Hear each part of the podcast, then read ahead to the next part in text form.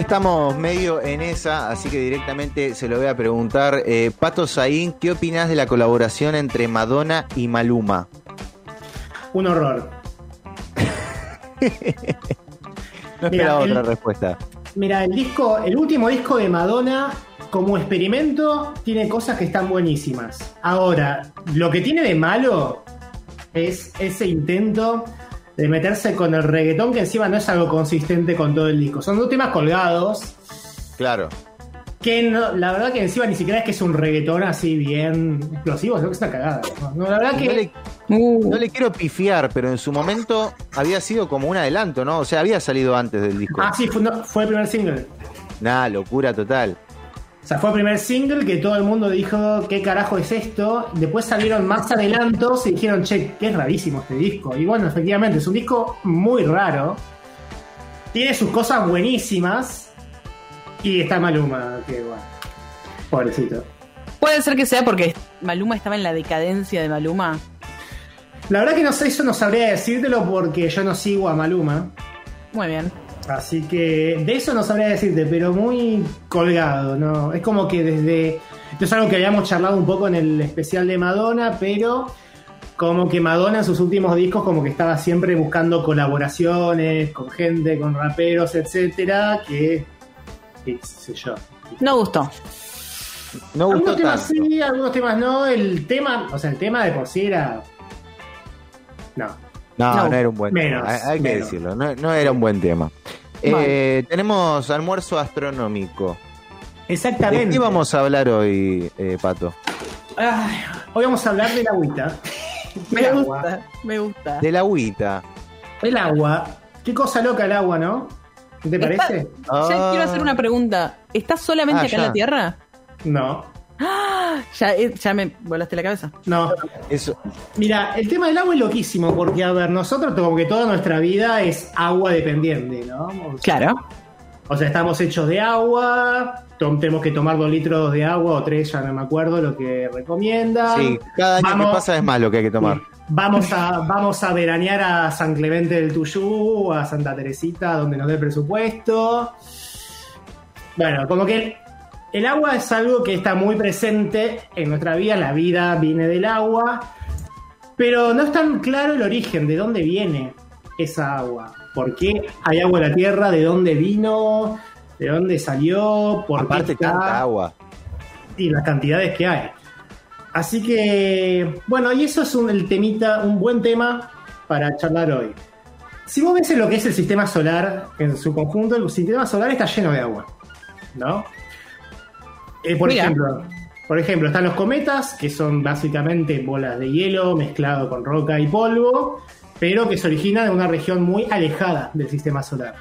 Tanto lo que es eh, la nube de Oort, que es el límite externo del sistema solar, como la región que se llama Cinturón de Kuiper, más allá de Neptuno, donde está Plutón y esos bichos lindos, simpáticos.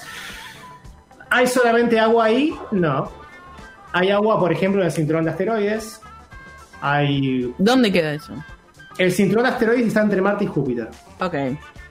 O sea, en el orden está Mercurio, Venus, Tierra, Marte, cinturón de asteroides, Júpiter, Saturno, Urano, Neptuno, cinturón de Kuiper y bien lejos allá la nube. Entonces, es como a grandes rasgos el sistema solar. Ok. Bien. Bueno, está lleno de agua. En el cinturón de asteroides hay agua, hay agua en asteroides, sobre todo en la región más externa del cinturón, más pegada a Júpiter.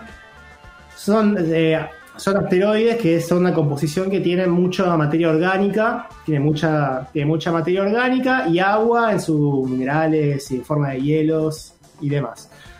Ahora bien, vamos a los satélites de Júpiter, de Saturno, etcétera, y esos satélites también están llenos de agua, solo que no, no, salvo en Europa, que es uno de los satélites de Júpiter.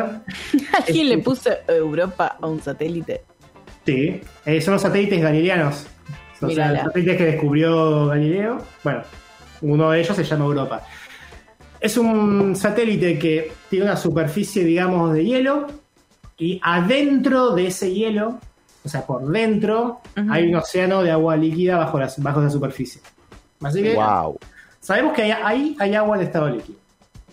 Después, bueno, hay un montón de satélites, tanto de Saturno, etcétera, que están hechos de hielo. También en lo que es el cinturón de Kuiper, o sea, donde está Plutón. Plutón es básicamente hielo. Está cargado de hielo, hay glaciares. Entonces, el sistema solar está lleno de agua. Ahora, hay una cosa importante. Yo, em, bueno, muchas veces todo está muy relacionado con cómo es la historia del sistema solar, ¿no? De cómo se formó el sistema solar. Bien. ya el cuentito ya lo conté varias veces y siempre en mis videos como que siempre tengo que hacer un resumen de dos palabras para ponerlo en contexto y siempre lo linkeo a uno de mis videos que lo explico con un poco más de detalle. Pero en sí, cuando se forma un sistema planetario, primero se forma la estrella y alrededor de la estrella se forma lo que se llama un disco protoplanetario que es de gas y polvo y de esas partículas de polvo van creciendo hasta formar Paula, no sé, todos sus procesos de esos granos de polvo se van aglomerando en cuerpos más grandes, formando planetas, ¿no? Sí. Y el gas, ya, y el gas, bueno, se lo van absorbiendo los cuerpos, etc. Hay una cuestión. El, el agua, el agua que está presente ahí en el disco protoplanetario, se puede condensar en estado sólido en la región, o sea, fuera de donde está la Tierra. La Tierra está a 150 millones de kilómetros del Sol, más o menos. Esa distancia se llama unidad astronómica. Dato, unidad astronómica, distancia Tierra-Sol. Donde está la Tierra, el agua no puede condensarse en estado sólido. ¿Por qué? Porque, es muy, hace, la temperatura es demasiado alta. Ah, o sea, está, cerca está bastante cerca del Sol, por eso eso se genera más lejos. A la distancia a la que está la Tierra, no parecería factible que pueda condensarse el agua en estado sólido. Sí en las regiones más externas. Por eso, cuando estamos más lejos en el sistema solar, pasando, pasando Marte, digamos, o sea, del cinturón de asteroides hacia más lejos, ahí está lleno. Está lleno de cuerpos con agua. Pero, pero en la Tierra Evidentemente no. Entonces es como medio un interrogante, un enigma. Bueno, si la Tierra, donde se formó, la temperatura era demasiado alta como para tener agua, ¿de dónde carajo sacó tanta agua? Porque encima no es que tiene tipo un poquito de agua. El 70% de la superficie de la Tierra es, está cubierto de agua. Claro. Ahora, hay una cosita, un dato importante. El 70% de la superficie está cubierto por los océanos y demás. Ahora, en términos de la masa de la Tierra, solamente el 0,02% de la masa representa esos océanos. Ah, o sea, claro. Eh, una cosa es la superficie, otra cosa es el total de la masa del sitio de la esfera, digamos, claro. Ah, es de poquito entonces. ¿Qué nos hacemos acá los que tenemos mucha agua? Sí, compara, pero comparalo con otros lugares. Ok. Eh, así que no, y también pienso que eh, de toda esa agua que hay, no sé si está, es correcto lo que voy a decir, eh, en estado sólido dentro de la Tierra son menos los lugares.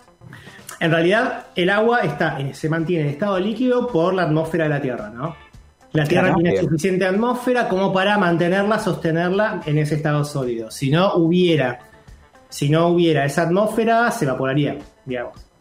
Claro se, evaporaría el agua y se, fumaría. Que de hecho es lo que pasó en Marte. Marte, vos ves imágenes de Marte, esto creo que ya lo hablamos alguna vez, pero vos ves las imágenes de Marte y en algún momento, así como la tenía la Tierra, así como la tiene la Tierra hoy, Marte tuvo un montón de agua, pero ¿qué pasó? Fue perdiendo gradualmente la atmósfera y en esa pérdida de atmósfera el, agua que había en la superficie se fumó, pero quedaron remanentes, casquetes polares, y un reservorio bajo la superficie. Pero Marte tenía agua, la perdió. Bueno, entonces nos lleva esto a la gran pregunta. ¿De dónde sacó el agua, de dónde sacó la Tierra toda su agua?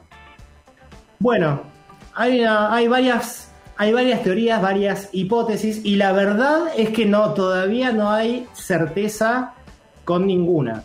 Oye, cuando la ciencia hace eso. Es que justamente así, así funciona la ciencia. Hay, cosas para responder, hay un montón de hipótesis y no es que hay una que cierra. De hecho, a mí me sorprendió leyendo esto, porque lo que yo pensaba que era lo más aceptado, salió un estudio diciendo lo contrario. Entonces, es como, wow, me explotó, ah. me explotó la cabeza. Bueno, tírala, tírala. Lo que podemos hacer es comparar, bueno, si el sistema solar está lleno de agua y la Tierra está llena de agua, podemos comparar las dos aguas. Sí, sí. Bien. Entonces puedo compararla con el agua de los asteroides, con el agua de los cometas, con el agua de satélite, de lo que sea. Bueno, podemos compararlo. ¿Cómo lo hacemos con su composición, en definitiva? Hay una relación que se llama relación isotópica de deuterio-hidrógeno. Bueno, es una cantidad que se puede medir, está muy bien medida, es una cantidad muy bien conocida en los océanos de la Tierra. Y, por ejemplo, se midió de los cometas. A ver, una posible fuente, cometas. Durante la formación del sistema solar, la Tierra fue impactada por un montón de cometas. Sí. Ahí va, mira. Bueno, no. ¿Por qué? Porque esa cantidad. Era buena esa historia. Bueno, Yo la compraba. Bueno, pero justamente no da por qué, porque se analizó esta cantidad, esa relación isotópica de deuterio y hidrógeno, o sea, esa cantidad medida en varios cometas, como el Halley, como el Halley Bob, y se encontró que es esa cantidad para los, el agua de los cometas es el doble o el triple que el de los océanos de la Tierra. Ok, descartado. Así que es como que vos comparas, comparas la carga genética, digamos, como si fuera una especie del ADN del agua, sí. y con lo de los cometas no coincide. Listo. Bueno, otra opción, asteroides. Los asteroides, que de hecho ya bien, bien como siempre, todo el tiempo pasa asteroides cerca de la Tierra y hay efectivamente asteroides eh, ricos en agua. Hay, bueno, efectivamente, de los asteroides que caen, que llegan a la Tierra, quedan remanentes, que son los meteoritos, ¿no? Ok. O sea, los meteoritos son remanentes de cuerpos que hayan impactado con la Tierra. Entonces, hay una clase en particular de meteoritos que se llaman condritas carbonáceas que se le midió esa relación, o sea, el agua, o sea, no es que el cacho de meteorito tiene agua, ahí tiene un cacho de hielo flotando, sino que tiene restos de agua en su, composición mineralógica. ¿Cuántos tienen que caer para hacer un océano? Déjate de joder. Yo ya lo descarto. Yo, yo como científica lo descarto. Bueno, justamente hay un temita, hay un temita ahí. Bueno, se, midió en esos meteoritos y coincide más, está, tipo, está ahí, no es tipo una, no es que coincide exactamente, pero como que está ahí con el valor de la Tierra. Ahora, ¿qué pasa? ¿Qué pasa? Tiene que venir del cinturón de asteroides. Mm. Entonces, para que la Tierra esté llena de agua, en algún momento de la historia del sistema solar tiene que haber llegado un montón, tiene que haber impactado un montón de asteroides contra la Tierra. Nah. Bueno, eso es una de las hipótesis más aceptadas. De, que para explicarlo tiene, bueno, lo que se propone para explicar que justamente caiga un montón de agua hacia la Tierra es que los planetas gigantes, Júpiter, Saturno, etcétera, especialmente Júpiter, no se formó en su posición donde está ahora, sino que se formó más adentro y después se fue moviendo hacia adentro, hacia afuera. Cosas locas de la gravedad. Wow cosas locas de la gravedad y en eso de irse para adentro y hacia afuera estaba el cinturón de asteroides en el medio. Ahora, ¿qué pasó? Si está el cinturón de asteroides y pasa Júpiter cerca, dispersa todo. Y me anda un montón de material para adentro. Y manda un montón de material para adentro. Eso, bueno, eso es una de las hipótesis más aceptadas, que de hecho es lo que yo ilusamente creí que era lo más aceptado. Que era como que ya listo, ya el agua viene de ahí. Hay una superadora. No sé si diría superadora, porque a ver, el tema es que, a ver, puede, puede haber sido que, Júpiter haya mandado todos los asteroides hacia la región interna del sistema solar y que impacten tanto la Tierra como Marte, o sea, que Marte haya obtenido también su agua de ahí. El tema, lo que estuve viendo es que, si bien esa relación isotópica coincide con el hidrógeno, no coincide con otros elementos químicos como el oxígeno, por ejemplo. Entonces, como que coincide una cosa, pero se jode en otra. Bien, el, año pasado esto, pero me caí de culo cuando lo leí porque estaba, estaba leyendo sobre esto. Y el año pasado, o sea, estas cosas de la ciencia me encanta porque de la nada aparece un, estudio que patea el tablero. ¿Qué dice? Dice, bueno, en realidad, si bien siempre pensamos que en donde está ubicada la Tierra la temperatura es demasiado elevada para condensar el agua en, que el agua se condense en forma sólida, lo que proponen es que justamente el agua vino de todo el material que estaba cerca de la Tierra cuando se formó. ¿Qué es lo que hacen? Estudian unos meteoritos en particular. Hay una, hay una clase de meteoritos en particular cuya composición es idéntica a las rocas de la Tierra. Pero tal cual. Por lo cual, estos meteoritos se infiere que vienen de cuerpos que son muy parecidos a como a los cuerpos, o sea, son cuerpos muy parecidos a aquellos de los cuales se formó la Tierra. O sea, que estaban cerca de la Tierra cuando se formó. Ok. Estos cuerpos. Bien. Entonces, ¿qué hicieron? ¿Qué hizo esta gente? Una. Vaya, Laurette Piani, una científica francesa, creo que es. ¿Qué creemos? Eh, agarraron estos meteoritos en laboratorio, los estudiaron, los estudiaron, y lo que encontraron es que estos cuerpos tienen suficiente hidrógeno. O sea, porque aquí es agua que es hidrógeno y oxígeno, ¿no? Sí. Dos, átomos de hidrógeno y no oxígeno. Esa parte la sabíamos. Bien. Dicen, ¿qué es lo que concluyen? Que estudiando que estos cuerpos de los que se, son tipo ladrillo, los ladrillos de los cuales se formó la Tierra, tienen suficiente hidrógeno como para llenar hasta tres veces la masa de los océanos. Entonces lo, oh. lo, tiraron ahí y, ¿sabes que estuve buscando? Porque esto es muy reciente, entonces me fijé a ver si hay tipo, no sé, algún estudio o alguna respuesta del otro, de los que defienden el modelo de los asteroides y como que todavía no, o sea, es como que está el bombazo ahí. Están muy calladitas todavía, no, se les anima. no, no, no es que no se los anima, es que los tiempos de la ciencia son así, ¿viste? para publicar un estudio estás años en desarrollarlo. Entonces, como que yo me quedé re tipo, no. Porque es como que todo ya, o sea, yo al menos en mi cabeza ya listo, bueno, viene de los asteroides, por más que bueno, hay algunas cosas que capaz no cierren, como que bueno, si no vienen de los asteroides, de los cometas, vienen de los asteroides. Pero ahora esta gente dice que el agua, o sea, la Tierra obtuvo el agua directamente cuando se formó, nadie se lo aportó después. Y eso la verdad que... Yo soy team de este último estudio.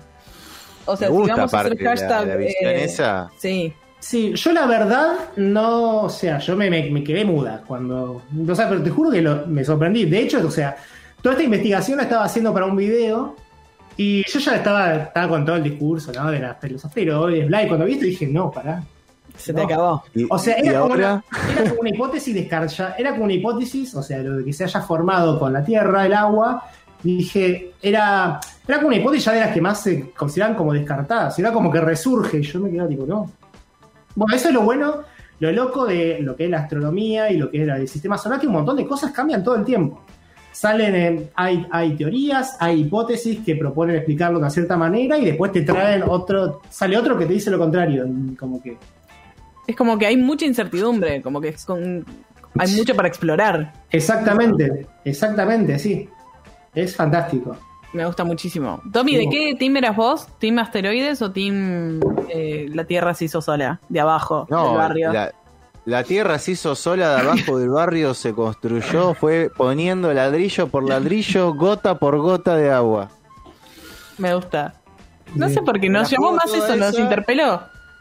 Me la juego todo esa y dentro de 10 años, cuando se confirme y estemos en otro lugar, capaz, o acá mismo en Colmena y Pato siga contando estas cosas, vamos a decir, hey, ¿te acordás? En el 2021. Sí, es tremendo como, como en lo que es la astronomía, lo que es la ciencia, un montón de cosas pueden cambiar así. de un día para el otro. Sí, hipótesis de un, más que de un día para el otro, de un estudio al otro, ¿no? Como que de un paper al otro.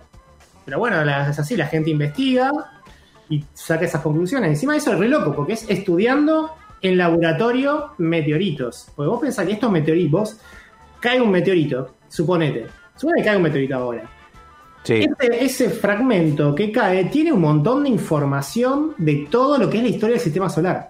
Claro, es como una prueba, como que te cae una prueba de un delito, una cosa así. Sí, es como un una. rígido. Es como una, es como una evidencia, o sea, no, no una evidencia, sino que es algo que contiene información valiosa, como no sé, un disco como digo con evidencia, bueno, con el estudio de esas cosas, por eso todo esto de lo que es los meteoritos es fascinante. Por eso es tan importante, por eso se mandan, se mandan, por ejemplo, misiones a estudiar asteroides y demás, porque para estudiar la composición de estos cuerpos in situ. De hecho, hace, un, hace unos meses hay una misión de la NASA que se llama Osiris Rex, que lo que hizo fue un asteroide, obtuvo, eh, le agarró muestras a ese asteroide y eh, van a, esas muestras van a volver a la Tierra y van a llegar en dos años, creo. Para estudiar esas muestras del asteroide, tomadas del asteroide, sin contaminación ni nada, para estudiarlas en el laboratorio. Ah. Sí, porque una cosa, es una cosa es mandar una sonda con sus instrumentos todo a distancia y otra cosa es estudiarlo uno teniendo Ahí, en la cara. Claro.